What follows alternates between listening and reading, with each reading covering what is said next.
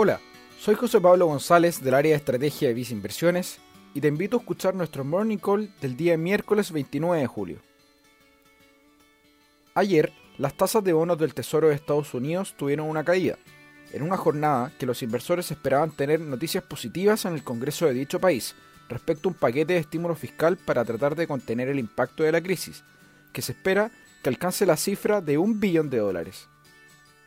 Así, las tasas de bonos del Tesoro de Estados Unidos a 10 años se dieron 2,7 puntos básicos, quedando en niveles de 0,58%, mientras que los papeles a 2 años cerraron con un rendimiento de 0,14%, cayendo 1,3 puntos básicos durante la jornada. Hoy además, finaliza la reunión de la Reserva Federal de Estados Unidos iniciada el día de ayer, de la cual el mercado está a la espera de noticias positivas sobre posibles intervenciones para dar apoyo a la recuperación de la economía.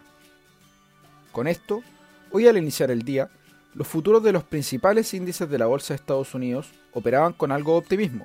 con los futuros del S&P 500 subiendo 0,2%, los futuros del Nasdaq 100 subiendo 0,5% y los del Dow Jones con un alza en torno al 0,09%.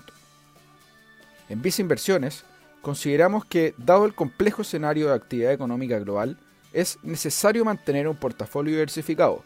combinando activos financieros de renta variable y de renta fija. En este último caso, favorecemos por el lado internacional la deuda de mejor clasificación de riesgo, tanto en Estados Unidos como en Latinoamérica, y la deuda de alto rendimiento para el caso de emisores europeos. Finalmente, si quieres saber más sobre nuestras recomendaciones, te invitamos a visitar nuestra página web viceinversiones.cl o contactando directamente a tu ejecutivo de inversión.